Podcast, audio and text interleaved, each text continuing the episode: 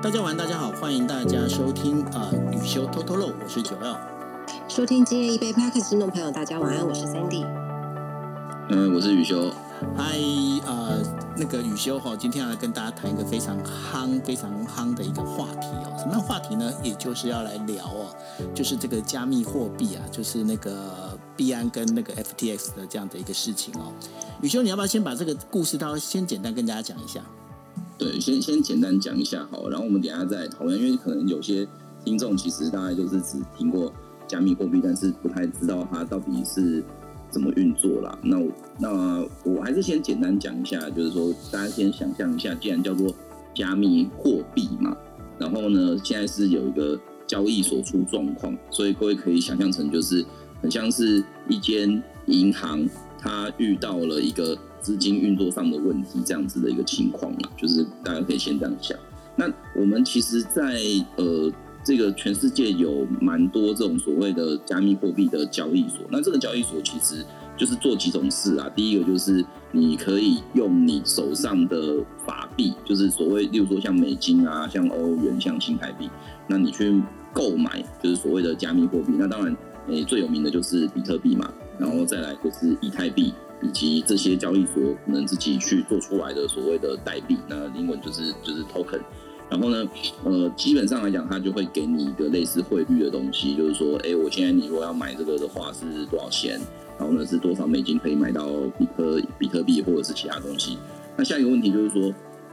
你买了之后，那个这个这个这些加密货币会被放在哪里？因为我们就像辉若去。呃，换这个这个换钞换那个换汇的话，我要把台币换成美金。那我拿了台币去之后，我一定可以拿到美金回来嘛？所以至少我手上有一笔钱呐。可是加密货币它其实是一堆就是那个网络上的这些软体数字跟一些这个数位资料，所以你就其实是把这个数位资料存在一个地方。那存在这个地方的话，它的呃呃，就是就是有有两种做法啦。第一种就是我们俗称叫做冷钱包的做法。冷钱包的意思就是说，我去买了比特币之后，我会把它放在一个属于我自己的空间里面，然后呢，我就把帮它给上锁。所以基本上就跟过去想象就很像是你去银行提钱之后，你把钱放在自己的钱包里面。那所以呃，在这个时候就。就是除非你自己把钱包弄丢了，否则这个钱就是你可以掌握，或者你遇到强盗把你抢走。对，那对对对，也有可能，也有可能，没错 没错，这就是另外一种风险。那所以你看，为什么很多人会把钱存在银行？因为你自己手上拿着钱包，总是会有风险嘛。而且大家也不可能说，我假设我现在就是总共有的存款是五十万，我就每天五十万现金袋这样到处跑。嗯，所以所以你就会某程度的为了为了这个这个趋避风险。我就把钱存到银行那边去，然后呢，银行某程度的他也会运用你的资金去做他自己的生意，例如说就是哦这种借借贷啊，然后投资啊这样子的一个情况。那所以我们就想象另外一个就是加密货币的状况，就是是那个所谓的热热钱包。那热钱包的意思就是说，你用美金去买了这个这个加密货币之后，那其实你的加密货币的交易记录是被写在。就他们交易所那边的，然后呢，在这个时候，哎，你的交易其实相较之下就会比较方便，但是相对的，你就会承受的一些风险，就是说，这个交易所基本上它，呃，就是就是有点像是你把钱放在银行，如果今天银行突然跟你说啊，我们银行倒了，不好意思，没钱还你了，拜拜，然后跑掉，然后那你前期就就拿不回来这样子。所以这一次的那个、那个这次的加密货币的风暴，其实跟我们刚刚讲的那个、那个银行的经营问题是有点类似的。那事情其实发生的非常非常快哦。一开始是在大概十一月初的时候。那我们先知道的是说，现在全世界有两个非常大的那个呃，这个所谓的加密货币交易所哦，占最大的是这个币安。然后呢，那币安的话，它的创办人啊是一个华裔。的加拿大人，然后呢叫做那个赵长鹏，呃，这个我们大概简称他就叫做 CZ 这样子。然后那另外一个就是比较第二大的加密货币呢的交易所就是那个 FTX。然后呢，他的其中一个创办人啊是那个他的名字很长啊，就是叫做 Sam Bankman-Fried。然后我那时候看的时候，我就觉得嗯，他的名字确实很适合就做金融嘛，因为叫那个 bank，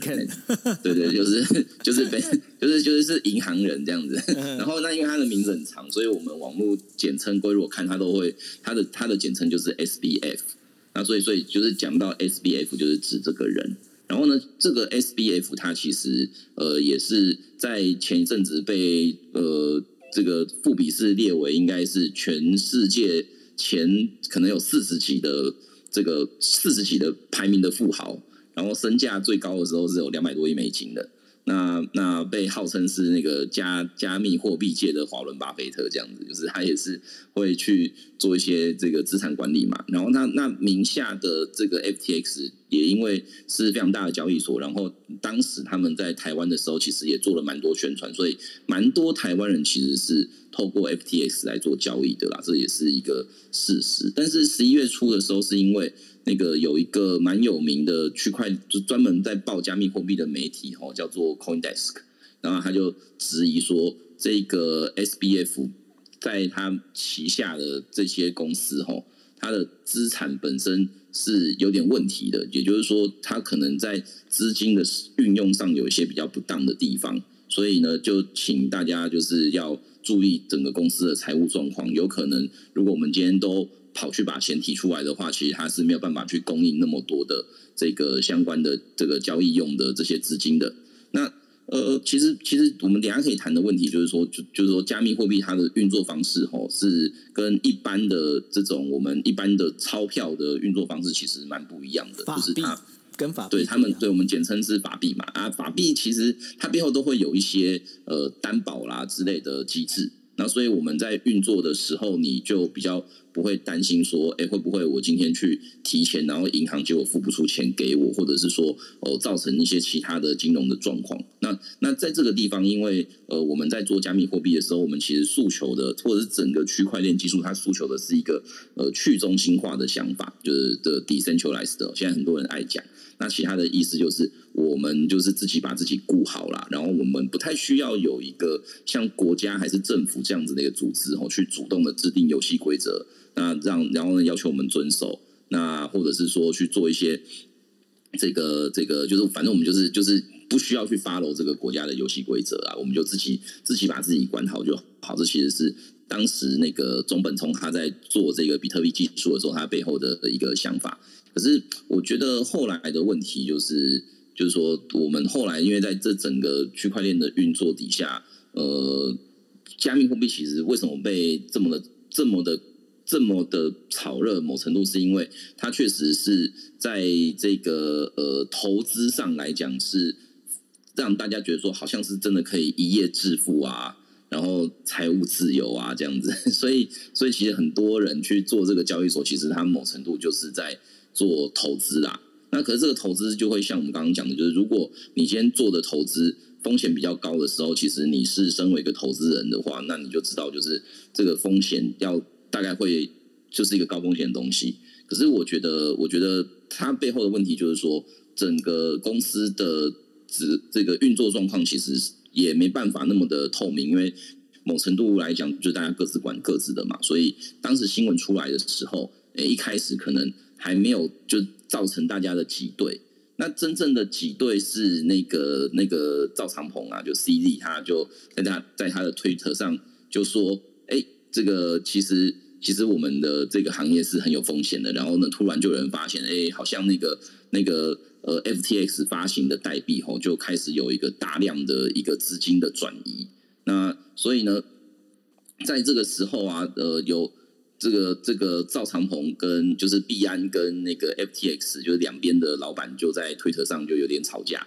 然后呢吵一吵之后呢，就影响到了这个呃 F FTX 它的代币，也就是 FTT 吼它的股价，因为他就就是等于说整个公司的信用就已经被质疑了，所以就有点是。这个第一名的交易所去跟去跟大家讲说，哎，我跟你讲啊，第二名的这个交易所问题很大啦，大家要不要考虑不要再不要再把钱存在他那边啊，如如之类的。结果呢，就这样子讲一讲之后，突然那个 F F T X 的价格就就崩盘了，就大家觉得说，哎，好像真的很不安全呢，什么什么的。然后结果结果呢，就造成了这个市场上的第一波危机。那这第一波危机发生之后呢？那个那个币安这边就说，嗯，否则这样子好了啦，我们这个第一名的交易所啊，我们来跟你收购这个第二名的交易所，就是我把你买下来，然后呢，某程度帮你处理你的财务危机，这样子，那就让市让市场上的的投资人就就有了一点信心，觉得说，哦，好像有人会介入处理耶，那我也不急着把那个我手上的资产全部都给他。就是就是赎回啊，对对对，就是处理掉这样子。就我觉得，我觉得是他们这个，因为我觉得币安真的是很糟糕。就是他讲完说要并购的隔天又说啊，我们本来要并购的，好像还不到二十四小时，他就是对，不到二十四小时，对对啊，他就他就说，啊，我们看看，我们就觉得，哎，好像有点问题哦，所以我们就决定还是不要不要去那个什么，不要不要去收购好了。对，然后呢，其他有一些比较大的就是媒体啊，也说。哦，这个 SBF 就是有有不当的挪用客户资金啊，那有没有到违法？这个还没办法讲，但是就是有些问题。结果你本来要买人家嘛，然后后来呢，你又说啊，可是我看了一下，发现对方财务超有问题，所以我不买了。嗯那这句话就引起了整个市场的 金融最怕的就是信心危机啊。对啊，然后然后我就想象就跟我们的呃银行就是被挤兑的那种感觉一样，实行风暴。对对对，我我我小时候我记得就是那时候台湾几个那个中小信营的的风暴，因为我自己是处理过，就是花莲信营跟台东信营被掏空的案子啊。是，然后我印象很深，就是那个银行为了安定大家的。的心都会都会把钱拿来摆在那个柜台上面，有没有？这样我们还是有钱这样子，但把钱摆出来，大家最后都倒掉了啦。对。那所以所以大家有想象，就是如果我突然我银行可能本来就是有这么多钱嘛，可是我现在所有的存户都来跟我要领钱，那我领不出来怎么办？所以其实那个时候每次遇到这种这种挤兑风暴的时候，那个。那个交易所都会干的事情，就是直接直接禁止出金啊，就是说我就不让你提了这样子。对对。但是但但这次的案子，我就是到最后，它变成状况是什么？就是我就直接跟你说，好，我们就是 FTX，就是就是就是就是挂了啦，就倒闭了啦，就掰了，然后就掰了。那那那他就把交易结束掉之后，就直接说，好，我们就是要去做这个呃破产的申请。那那当然，这个过程大家就可以感受到，就是说，就是说，可能有些人呐，可能有些人就是早早听到消息，可能早就跑掉了，就可能在很前面的时候，可能我就出清，然后就拿回。可是大部分人其实反应过来的时候，其实都已经来不及了，就是这一个这个这这个基本上基本上就已经到了那个准备破产重整的部分。那现在听说那个 SBF 现在就跑掉，啊不知道跑去哪，好像说是跑到。跑到那个什么阿拉伯那边去，然后 然后那个现在大概后面他就会用诶美国破产法的这个这个程序哦来去走破产，所以各位如果去看的话，台湾现在就是大概有诶几千人呐，今天新闻写的是说大概六千人哦，就组了一个自救会啊，那这个自救会其实它的目标应该是去美国。然后呢，这个跟可能跟美国当地的律师合作去申请呃所谓的这个这个呃债权的分配，就是我就是可能就去跟美国政府那边主张说，我我其实当时是有买 FTX 的多少的币啊，然后大概价格是多，大概总共的资产大概是多少钱，然后那申报进去之后，再依照美国的破产程序去处理，看能不能够最后分到一些东西啦。就会就想象现在有点像是说。就是说有一个人死了，然后剩了一笔遗产，他生前欠很多钱，然后大家就是要来分这个遗产。可是显然后那个他欠的钱是远大于他所留下来的遗产的，嗯，所以每个人能够分到多少，其实不是那么有把握。丢一咪咪这样子。对啊，那当然有些人是乐观啦，就是觉得说应该还是可以拿到一定的成数。不过我自己是觉得其实是可以在。就是就是，我觉得我觉得我觉得人乐观是没有问题啦，但是大家也不要觉得说我一定能够拿回多少。就是我我自己办案子的经验是，像这种摆明客户没有钱的吼，有的时候真的是拿回多少算多少，因为因为你也总不能把那个欠你钱的人就抓去砍了，然后把他的肉拿去菜市场卖嘛。那也没办法，对啊，对，所以所以确实是这样子的情况。那这是那个呃，我们这几天就是。就是烧的一个非常非常大的大的风暴，然后呃，国内其实一直有就是专门在报加密货币跟区块链的媒体吼，都在这个都在一直每天不断的在更新。那我们现在听说的是，债权人如果依照呃 FTX 自己的申报啊，大概人数有一百一百万，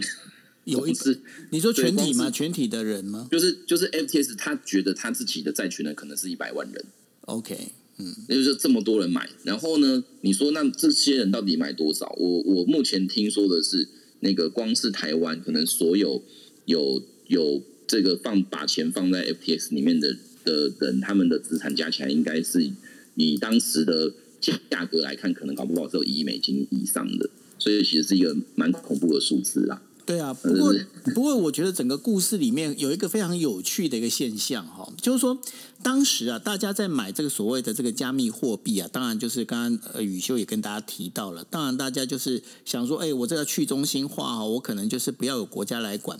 那不要有国家来管的这样的一个等于说这样的一个加密货币的时候呢，它就出现一个问题，怎么样问题呢？我今天我怎么用这加密货币去换取我的生活所要的这些东西？那于是呢，他又要跟法币之间做连接，做连接之后，当然交易所就会因此而出现哦。那这样这这些事情整个发展出来之后，当交易所这个交易所又不是属于国家的交易所，它是属于私人的一个交易所，那当然私人的交易所。它本本身的风险就会高，因为即便是国家，国家都都会破产，更不要讲说是私人的这样的一个交易所。那这个当中里面，我觉得很有意思，就是说，当你今天你要开始赚钱的时候，你可能就说没有，我要去中心化，我不要国家这样的这个叭叭叭这样的管理。但是呢，当我今天我出事的时候，就像你讲的，哎，今天大家可能说组组织一个什么呃自救会啊，或者是怎么样债权的委员会，然后要去跑到美国去申请，就请他们来帮我们主持公道，能够做什么样什么事情。那这个当中，到底这这个不是一个很有很有这个在逻辑上是一个很有悖论的一个问题嘛？就是说，那到底国家它的国家跟政府所立的这个我们在讲的游戏规则，到底重不重要呢？对，其实这边的话，我我其实，在做这个，就是我以前在接触那个区块链这个技术的时候，那当年为什么要诉求去中心化？其实就跟我们一开始讲的一样，嗯，主要是为了某程度的去脱离就是国家的一个控制啦，就是我们就是自己做自己这样子。那所以，所以很多东西其实理论上就要自己的去做处理，甚至我们在那个 DeFi 的想象底下，你你可能也不太知道说你的交易对象是谁，或者是说，哎，这个这个整个状况怎么样，你大概就只认识你自己。那那所以反过来讲，就是就是说，呃，你必须要为你自己的行为去负责。因为就像我们刚刚说的，你如果今天把钱从银行提出来，你就放在自己身上，你就是要自己去保护这些钱。那等到你如果钱被偷了，某程度就是你自己的，你自己要去负这个责任啊，因为因为它就放在你身上嘛。其实其实一切就回到你自己的对自的自我管理。那但是因为我们现在的整个整个交易制度，它的中心化是说，其实某程度也是为了让大家在日常交易的时候会有它的便利性。例如说银行制度好了，其实我们现在依赖银行真的是非常非常的普遍嘛，因为大家也知道说我怎么可能每天带那么多钱放在身上或放在家里，所以让银行来去帮大家处理这些事情。可是我们如果呃学这个货币银行学，就会知道哦，那个银行本身其实是是需要受到高度监管的。通常都会认为有几个理由嘛，就是第一个理由就是严严重的资讯不对称嘛，因为我是我是民众，我其实看到这个银行的时候，我习惯我其实根本不会知道说银行到底他手上有多少钱，然后他现在挪了多少资金去做投资，那这个投资如果不利的话，会不会影响到我的存款？其实这个对民众来说都是问号。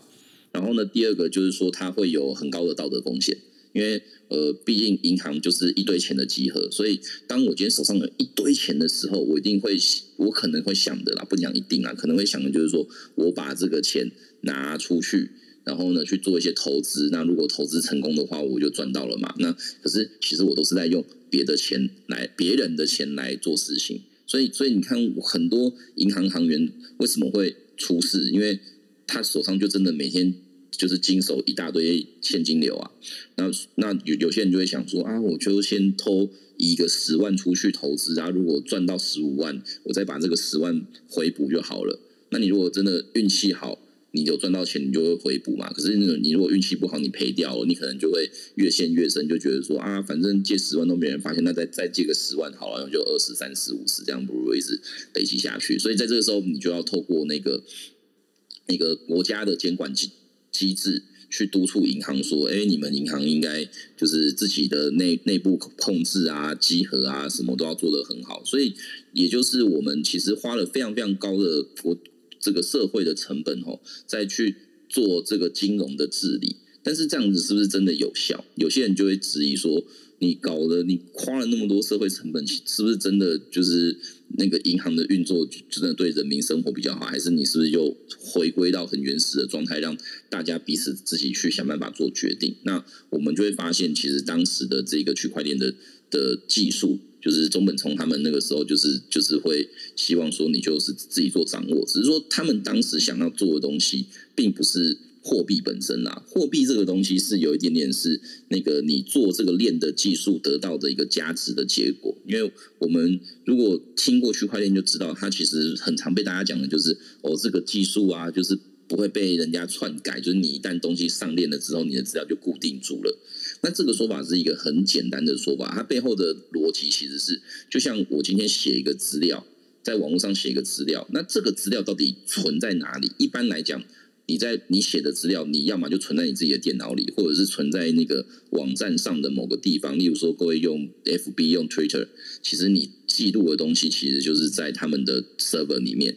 那所以，所以你的东西其实是被人家掌握的。那所以他要改你的东西，其实你也没办法阻止。可是区块链它其实是透过很多很多的节点去储存这些资料。那这个节点就会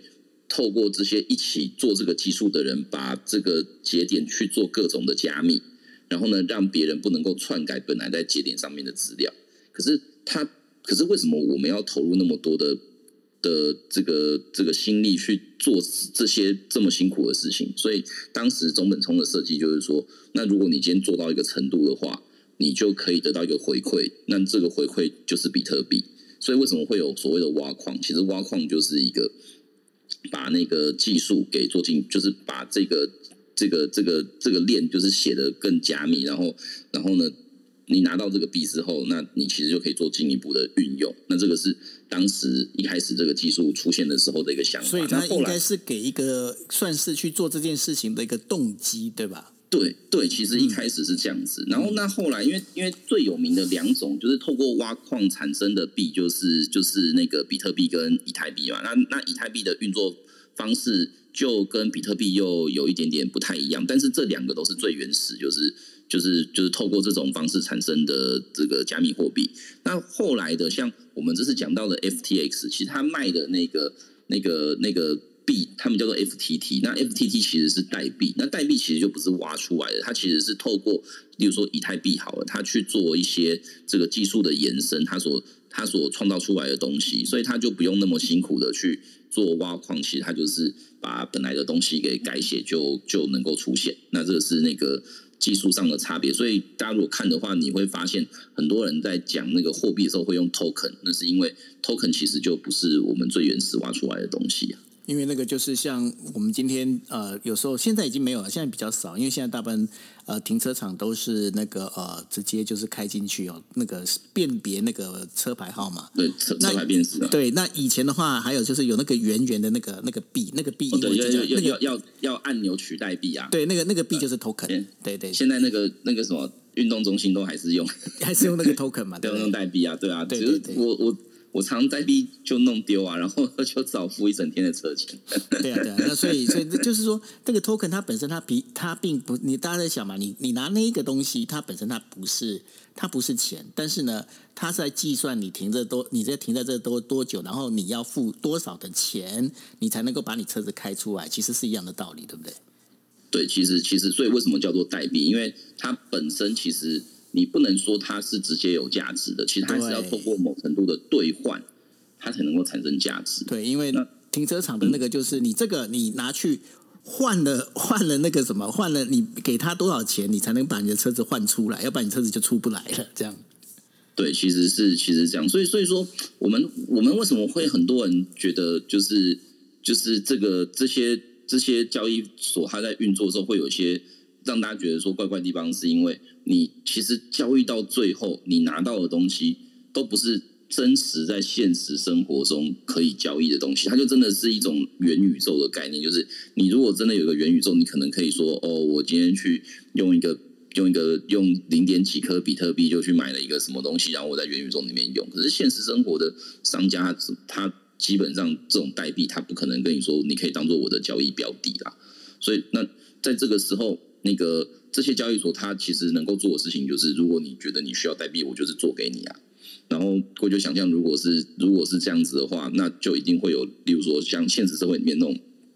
通膨或者是其他的这种金融问题慢慢跑出来。那那也因为现实生活中，你如果遇到这种就是货币大量的这个出现的状况，你我们是透过中央银行去做一个管控嘛，就是。到底市面上到底现在有多少张钞票啊？多少都有总共有多少的钱在流动？这个这个会有一个控制。那那这个东西就会是非常中心化的一个运作。就回到刚刚福哥说的一个问题是：我们现在如果诉求的是去中心化，那到底这些交易所为什么会存在？我我其实也觉得说，就是就是交易所这件事情本身就跟那个就是就是当你讲这个东西的时候，你就会发现其实它本质上并不是那么的。符合就是这个技术当时要发明的目的，所以所以遇到这个问题后，就你就会发现，你看你你本来理论上你是要自己管自己的东西，可是你为了方便，你还是把你的资可那个数位资产放在别人身上，那就不是去中心化的状况，你反而还是把很多东西集中起来嗯，对啊，因为呃，其实这当中就回到一个重点了，因为我们还是因为在这个币安呃跟这个我们在讲就是那个。这整个一个 FTX 发生这个问题的时候啊，那发生问题的时候，大家当然有很多人就讲说啊，没有没有，这跟去中心化没有关系，没有这个交易所跟去中心化的这个应该区块链本身是没有关系，是没错。但是呢，问题是就是说它本身其实就是它有有这个矛盾点的在哈。那这当中的话，其实我就延伸到一个比较有意思的一个问题哦，因为。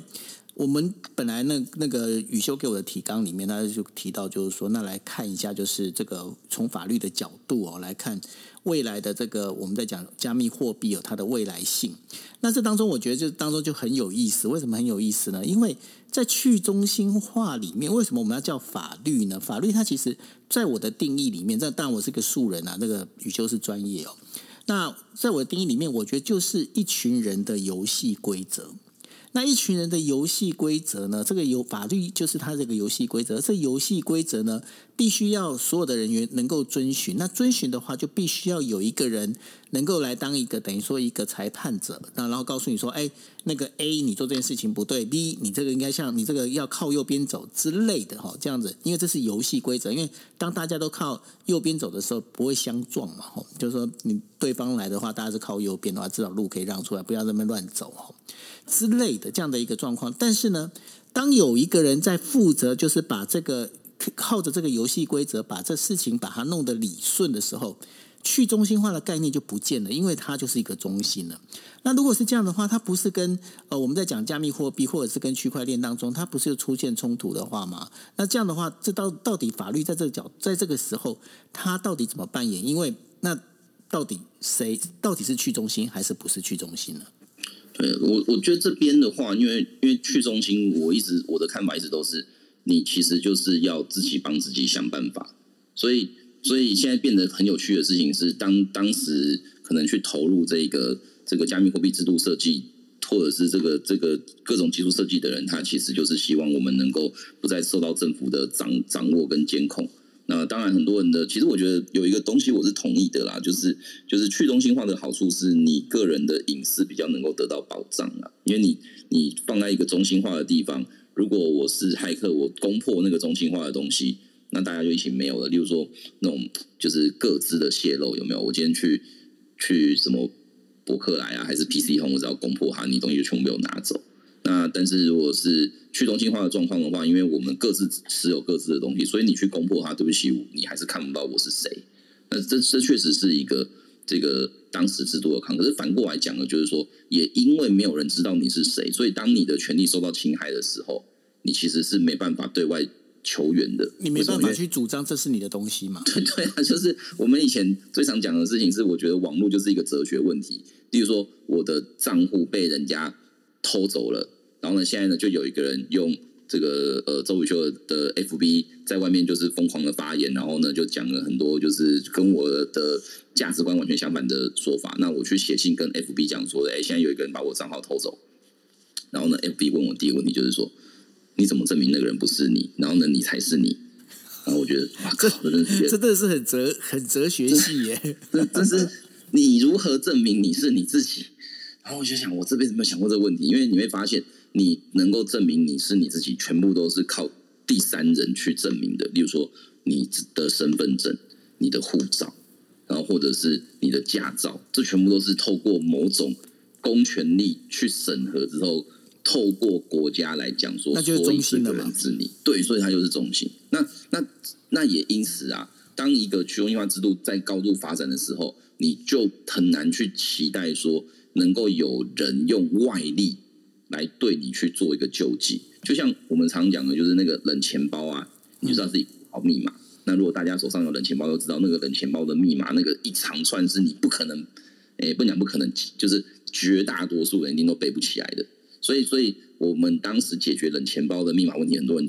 超偷懒，就是什么那个就拍照啊，就把那个密码一串，就用那个手机相片这样拍下来。结果呢，我自己遇到的问题是什么？我把那张照片搞丢了，就照片不知道丢到哪里去了，然后那个钱包就跟你掉在路上不见一样，就完就说拜拜了这样子。对啊，那可是各位，你反过来想啊，你今天如果是把钱存在银行啊，然后呢，你有一天你就发现，靠，忘记那个银行的账号跟密码，那你可能还会跑去跟银行讲说，哎、不好意思哦，我的那个那个网络银行的账号跟密码弄丢了。哎，你只要你双身份双呃身证件来，我这边就可以帮你处理了。对对对对对，那就是因为他们用中心化的方式去处理嘛，所以我觉得这个东西其实它的利弊是非常非常非常非常刚好是相反的，所以哎，所以你这样讲，你如果大家讲起来，我突然想到一件事。嗯，我在二零二零零九年的时候，我在中国银行开户，因为那时候我在上海，我那边好像还有还有还有一些存款没提出来。你说在中国银行吗？我 我是我是有那个啦，我是有我是有大概一大概两千美金在美国花旗没有提出来，然后然后我已经好多年没有回美国，哎，讲回来有点怪，嘛就是，而且而且贵照那个美国的银行啊，是你如果存款在一定额度以下是要收那个账管费的，因为搞不好你还被归零。对我搞不好已经归零了，然后 但是我现在完全不知道它发生什么事。对，而且我也不想为了去处理两千美金，然后我买了一张两千五的机票去美国处理，这样子。感觉有点瞎哦。对啊，就只能放在那里啊，那只好认啦、就就没有办法。对啊，这就是嗯，很很微不过至少至少就是说，如果你想要去办那个，他的账户还是可以复活嘛，只要那个银行它本身还存在的话。对啊，对啊，对啊，其实其实只要他没倒，都还有机会，甚至可以这样讲啊，就算他倒了，因为我们现在的那个大概银行的监管法规，它一定都会有一些保障的程序，例如说以台湾来讲啊，台湾的话就是中央存保公司它的它的保险是。只要你的存款的金额在三百万以下，基本上它就是会，就算银行出事，它也都会就是认赔，就是把把那个你里面的这个登记的那个账户的价值就全部都还给你啊。那以前是一百万嘛，然后是那个什么金融风暴的时候，有一阵子政府就说就无上限，那当然存保公司是很差啦，因为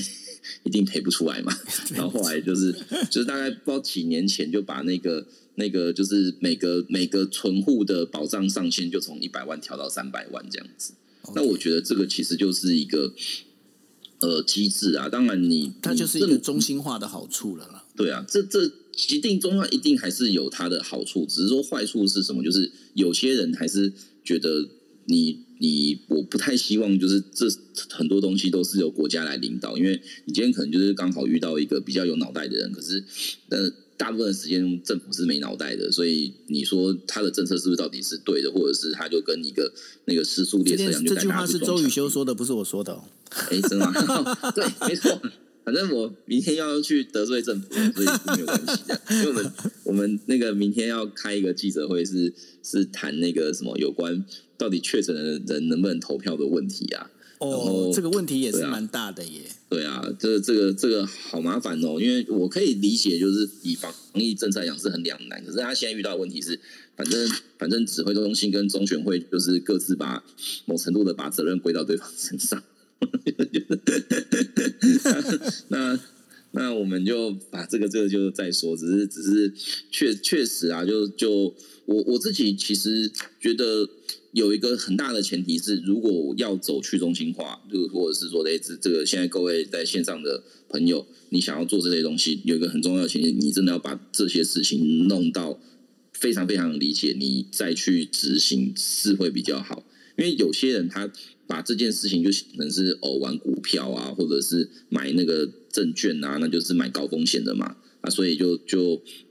有机会就赚，没机会就就认赔杀出。可是大家不要忘记一件事情，是我们现在在台湾这些东西是非常都非常非常好变现的。就是我今天去买股票，那我觉得涨了，然后台积电涨了，我就赶快把它卖掉，然后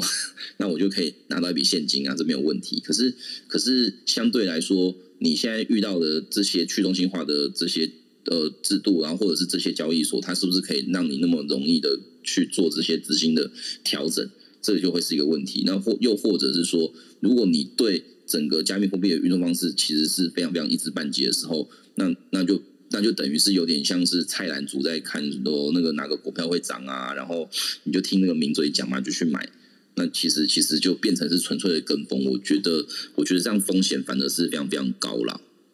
嗯，所以说在这里面的话，其实你真的要买呃，就是加密货币的话，你还是要有很多风险。可是。宇修，那个呃，你今天会来谈这个主题，是不是因为有很多人在问你，就是说，那他们怎么去保障他自己的这些权利？因为他可能已经就是 FTX 的一个算是受害者，是这样子吗？对，对啊，就是就是因为确实，就像我刚刚讲，台湾还蛮多在在有在投资加密货币的人，其实是哎刚。福哥说：“好像日本不能用投资这两个字嘛？”然后不是不是不是日本，应该是这么讲哦。因为在日本的话，他们其实呃有很多的专家，他们在呃出现 FTS 这件事情之后，他们就讲说，其实加密货币哦，因为我们在讲说你的那个财财产运用里头，你大概可以分成投资跟投机两种哦。那这个投资跟投机，其实日文也是投资跟投机哦，这两个这两个是字跟我们台湾在用的是一样的。那然后呢，他们就不把加密货币这件事事情把它当成是投资，而是把它当成是投机。为什么呢？因为他们认为呢，就是在加密货币上面的真的是风险太高。那在这一次的这个整个一个 FTS 的这样的一个事情发生了之后，日本人也很奇妙，他们怎么样奇妙呢？他们做了一件事情哦，他们就说：“哎。”我把那个什么那个日本的 FTS 的日本公司的这个全部资产，我们就整个冻结，我整个把它锁住了，不不让它流出去，因为我要把这些这个要那个给就是在呃日本境内的这个 FTS 这些受害者，他们这样的做法，你觉得他这个是一个先进的思维，还是他们其实没有完全理解到，就是属于加密货币啊这一些我们在讲的就是次世代的这样的一个金融金融产品，它本身的一个性质呢？我我觉得日本的做法就是就是你如果乍听你就会觉得蛮像蛮像流氓的啊，就是谁跟你说，哎，你不能再动了，不能动啊，不能动哦，这东西都是我们这边的哦。可是大家要想一个问题啊，就是说这个这个动作的这个动作其实是一个物理上的概念，就好像我今天说哦，这个我现在我现在床底下有有有十条黄金，或者。只是没有啦，只是举例哦。那 那那个待会公布一下，那我们节目 最后公布宇修他家的那个地址，大家来抢这样子。那那你我们那所以你可以想象，就是说，如果这是个赃物，那个法院就可以就是合一个搜索令，然后警察就来搜索扣押，就把这个东西带走嘛。所以你要你在一个实体的社会，你要去扣一些就是呃这种。这种犯罪用的证据或者是一些东西是没有问题的。可是我们刚谈的一件事情，说这些加密货币或者是这些区块链的东西，其实都是在网络上的数位资料。那你到底要怎么样说？哎，我不准你交易了，或者是说我就是我就是叫你现在不准动？那我觉得，我觉得日本那个技术官僚的想法，可能就是他可能误以为啊，第一种可能性是他误以为加密货币会有实体的货币在那边。因为我以前确实是有听过，呃，在那个 ICO 还很流行的时候，我有听过诈骗集团就是在在做那个说明会的时候就说啊，我们公司的比特币都是放在很安全的保险箱里面。然后我听到这我脸就绿掉，就是然后发现问他说，那你是不是可以从保险箱拿出那颗？那一颗币给我，就拿不出来嘛。偶尔就是说，或者是技术官僚觉得说啊，就算你是在网络上，那我就把你电脑扣走就好啊。但是我们也知道说，现在很多这种透过网络交易的东西，你扣电脑根本就没有意义啊，因为你都你的真正的资料其实并不是存在你电脑的硬点里面，你就是存在那个网络的那些节点上，所以扣电脑也没有用。那就变成是，我觉得很多人其实对。这个制度的认知其实还是有点一知半解啦。那我不敢讲我懂，其实我很多东西是不懂的。我甚至也不能跟各位讲说，今天我们讲这些技术的这些形容词，什么什么是百分之两百都是正确的。但是至少就大方向而言，我觉得我们在理解这些事情的时候，真的某程度是，当我们开始在大量使用这些。这些网络技术的时候，是真的，你已经感受到那个元宇宙的到来，因为它就是一个在虚拟世界里面完全都可以去做，可是他没有办法从很很方便的从虚拟世界直接跳到现实世界的状况。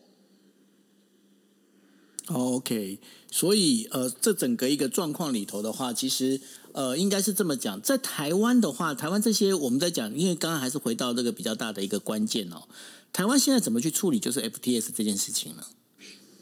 嗯，台湾的处理哦，我觉得目前当然因为政府基本上，我觉得台湾政府就不像日本政府一样那么强势的去介入啦。目前大概目前我知道就是说民间大概就是会有一些诶自救会，或者是因为他们平常有在做这些这些买卖啊，或者是这些技术的人，大概彼此也都有自己的小圈圈呐，所以就会可能就。就讨论说，哎，美国那个规定到底是什么啊？那个第十一章的破产程序到底要怎么走啊？那是不是要请专业人士帮忙啊？这样子，所以，所以目前的话是有几个，呃，我不确定有几个，但是就是会有这种自救会群组来去做处理。那呃，之后可能也会有一些。就是协助大家的资讯，我不确定会从官方发布，还是会从一些半官方组织。但是我，但是如果大家有希望想要试图的去取回资产的话，应该未来都会有一些消息啦。那我是觉得说，呃，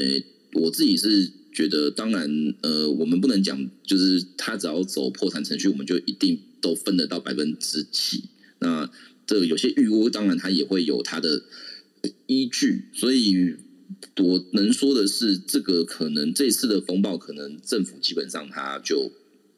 就不太会出手啊。以台湾政府的状况，目前感觉是这样，因为毕竟 FTX 也不是也不是台湾的 base 在台湾的呃这个公司嘛。然后你等于是有点是去做了一个我的比喻啦，就是做了一个类似海外投资，然后结果海外投资点失利，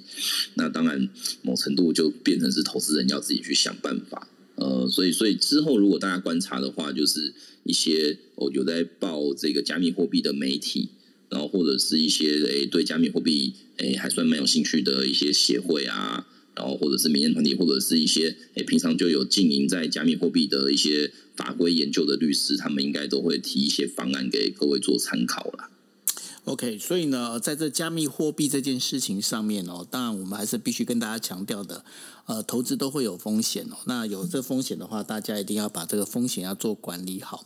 OK，然后呢，我们讲说，我们利用后面的一小段的时间哦，跟吕修来聊一下，因为我觉得选举要到了哦。那你刚刚提到一个还蛮重要的一点，就是说关于这个呃，到底要不要去那个呃，就是确诊能不能投票这件事情，你的观点是怎么样？我目前知道的是说，就是就是第一个是那个那个指挥中心这边吼，因为他现在是什么？好像是五五加 N 嘛，就是说你你如果确诊的话，就是有五五天是不能出门嘛，那后面就可以，所以所以呃，基本上是就是就是你那个加 N 要去投资一定没问题，可是他前面的这个五目前呃指挥中心还是认为说要要隔离啦，就是要把它。把大家给完全的，就是就是，反正你就不能出门就对了。那那另外一个点其实是那个那个中选会，就是说，就是说中选会这边呢，那他也是说，哎，反正指挥中心说你不能出门嘛，那那就那那那就那就这样子。然后，可是可是你说是不是完全没有任何的配套措施去做处理？我们觉得，诶，这其实不是完全不可能呐，因为某程度来讲，大家现在其实已经在慢慢接受了，就是这个疾病所带来的社会风险嘛。因为我也知道，我们最早的隔离其实是隔十四天然后，然后呢，现在已经说说说到五天了。那当然，我们现在确诊数一天还是一万两万在跑啦。可是显然大家也觉得，你隔那么多天，你到后面其实真的就是白白白被关在家里而已，没有什么太大意义啊。那现在遇到投票的问题是说，我们为什么会觉得这件事情很严重？是因为投票其实是一个民主政治里面最核心的权利，就是你这个人啊，如果没有选票的话，其实政治人物是完全对你看不上眼的，因为。你就是没办法影响我的去留嘛？我干嘛要设计一个对你有意义的政策？那所以说，如果他就是知道，像像我们现在实务运作的状况，就是例如说受刑人，然后呢，呃，或者是这个这个留守的什么军人啊，还是公务员，他们就是因为工作或这个服刑的关系，他就是不可能回到他的户籍地去投票的话，我当然在思考。整个国家政策的时候，我就不用考虑你，反正你也不会把票投给我嘛。我你这些人我就放弃。所以，所以在法益权衡上，其实那个呃，这个这个这个保障人民投票权，其实应该要是一个非常非常优先的优先的一个顺位。那那所以说，如果你是要为了人民的健康去不让某些人投票的话，这其实是一个非常非常严重的事情。某程度来讲，呃，如果你能够有配套措施。去综合综合这个呃染疫的风险跟投票的权利的话，那其实就应该要采取一个比较比较呃比较能够两全其美的做法。可是目前指挥中心跟中选会他们现在的态度就是，就是我没有打算要去想方法，反正不行就是不行啊。那 那就变会变得很麻烦啦，而且嗯。这这个不，而且我们今年的投票吼，还有一个东西不是地方选举。虽然说，我觉得好像大家现在的这个这个这个竞选的重心都放在地方选举跟什么，一开始是论文嘛，然后呢，现在变成是变成是那个账务报表，然后财务报表跟劳基法嘛，这样子。就是我我有时候对台湾的选举的多元性，我也是感到非常的非常的佩服。那这个是。这个是那个，呃，这个这个呃，我们的我们的那个那个想法，就是说，然后我刚刚讲的是，嗯，我们另外还有一个很重要的公投是那个十八岁公民权的公投。对，十八岁公民投这个这个权利的部分呢，可是呃，它本身的在这个我们在看的要选举公报上面，它只是告诉你说，它只是把条文讲出来，它并没有讲太过 detail，对不对？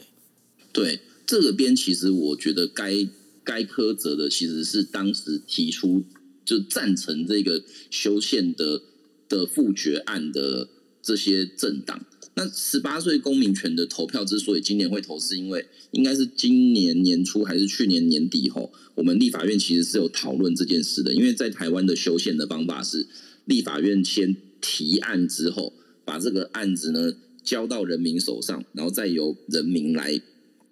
公民投票之后，才才会完成我们现在的修宪。所以，其实这件事情理论上应该是去年年底的时候应该要有新闻了。因为你在立法院其实是大家有在讨论的，而且各位要知道的是，当时立法院在表决要不要赞成十八岁公民权。其实那个条文写的很简单呐，就是他就是把我们宪法一百三十条本来规定的是说，人民是满二十岁的人的。中华民国国民有选举权嘛？他就是把那个二十改成十八，就这样子。它其实是一个非常简单的，就是就是只是把数字给改掉而已。基本上你只要中文还 OK，你都看得懂。它没有什么太复杂的技术在里面。那当时立法院在表决这件事情的时候，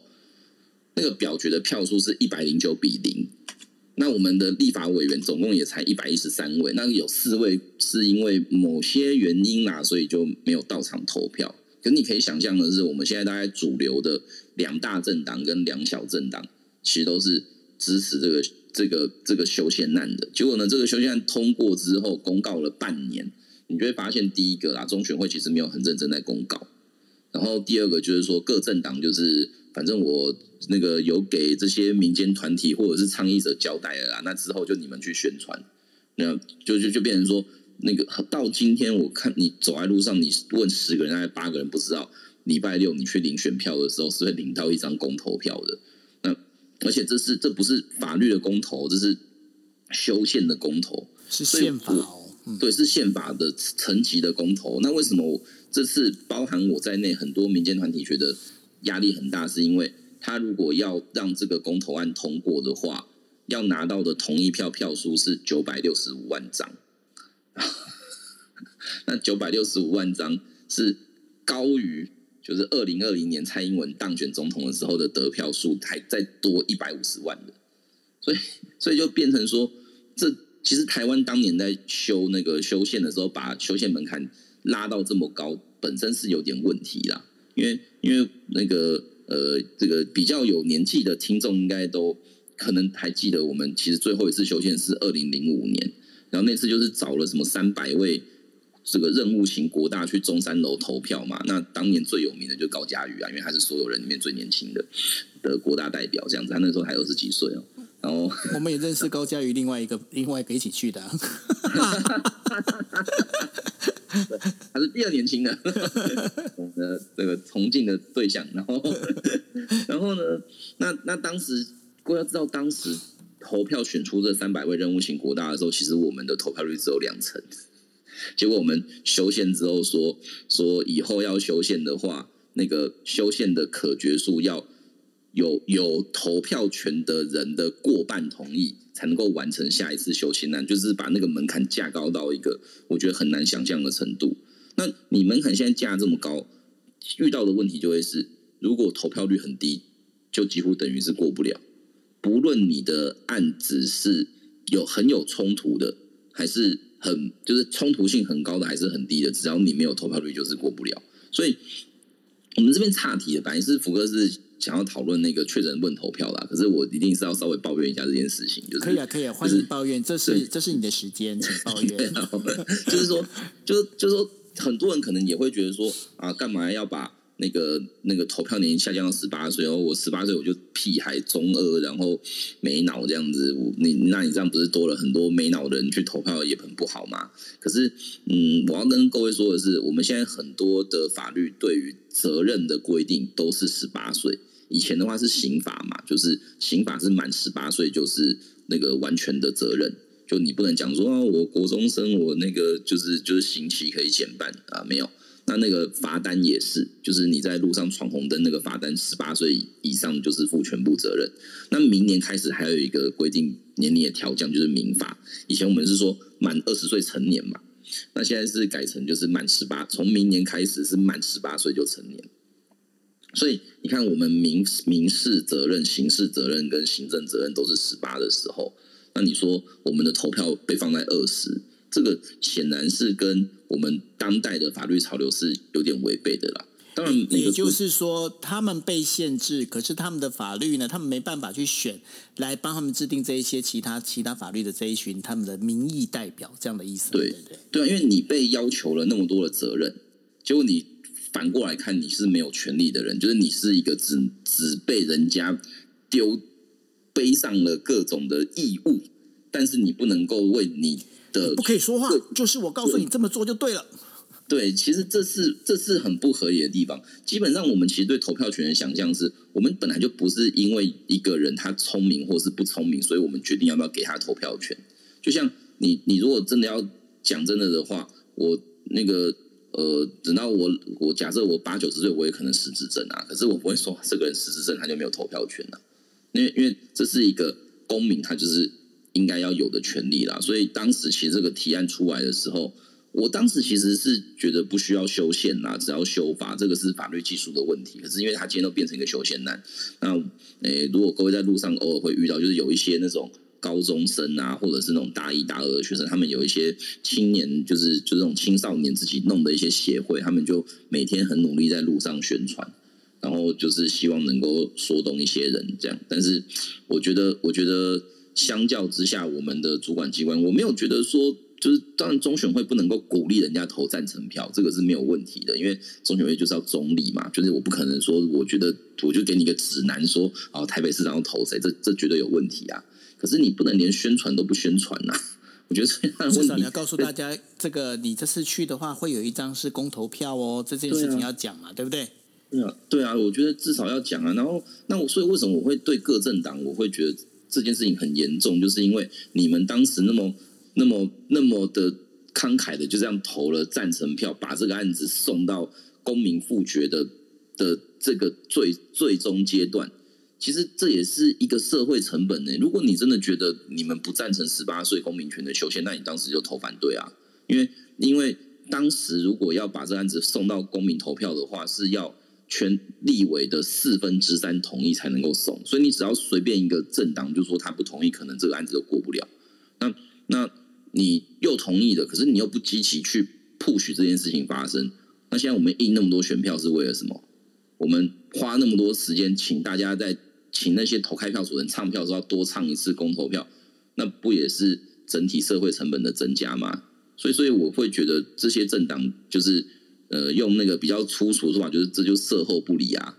就是就跟你没关系。我觉得这是一个很糟糕的状况啊。真的，所以呢，呃，这当中啊，我们讲说，我们现在在房间里面，呃，在听我们呃这个内容的，现在还有三十六位朋友。那然后呢，当然还有包括接下来会听我们 podcast 的朋友，就是记得。我们其实我们也不会会鼓励你，就是说你到底要投赞成或者是反对票哦。但是呢，就是告诉你的朋友，就是这次选举里面其实还有一张公投票。那这公投票的最主要目的呢，是希望能够把这个呃我们在讲的投票权呢，能够降低到十八岁的，这等于说都已经讲了，这就是变宪法了嘛。吼，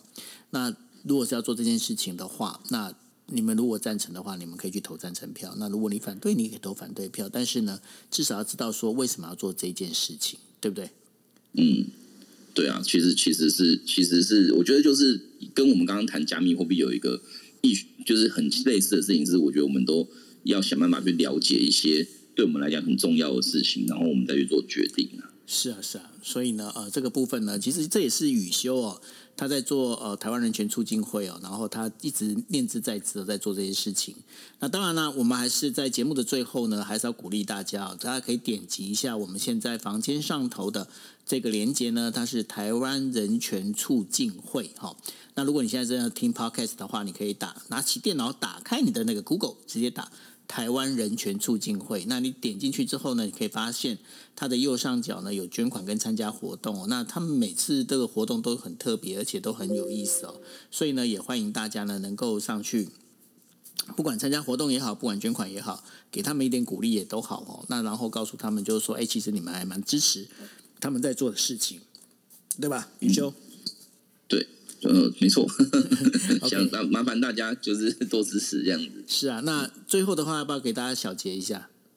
小结哦，我就我我觉得这个这个新的就是以区块链来讲啊，新的技术出来，其实它都需要花一点时间，让这个技术能够成熟到跟呃，就是帮助社会往前走。我最爱举的那个类比的例子，就是两千年网络泡沫化的时候，因为。那个我也是经历过五十六 K 波接的那个年代，然后一开始你真的上网就是看一些做的很丑的那些，那个时候还叫烘焙机嘛，烘焙机，而且是鸡肉的鸡哦，哈，那个，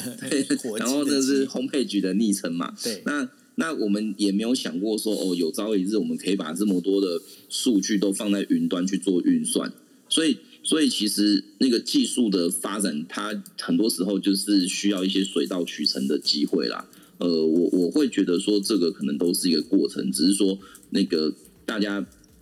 在这个过程里面呢，还是要尽量避免自己的一些投入吼，呃，造成损失。所以真的多了解一些这些技术它背后的一些运作原理，我觉得会对你去呃熟悉整个所谓的区块链是会有很正面帮助。或者等到未来有朝一日真的这个技术已经已经非常成熟的时候，你可能就是最早能够诶。因此得到利益的人呐、是，所以呢，呃，去了解哦，这不管是不管是法律也好，或者是加密货币也好啊，很多的东西的话，都是呢要多去了解哦。你不要就是呃不了解，然后或者是拒绝了解呢，那其实最后损失的还是会是你哦。那记得哦，就是投票哦，不要忘记哦，就是我们这次投票，除了你在选这地方民意代表地方的首长之外呢，还有一张是公呃公投的票哦。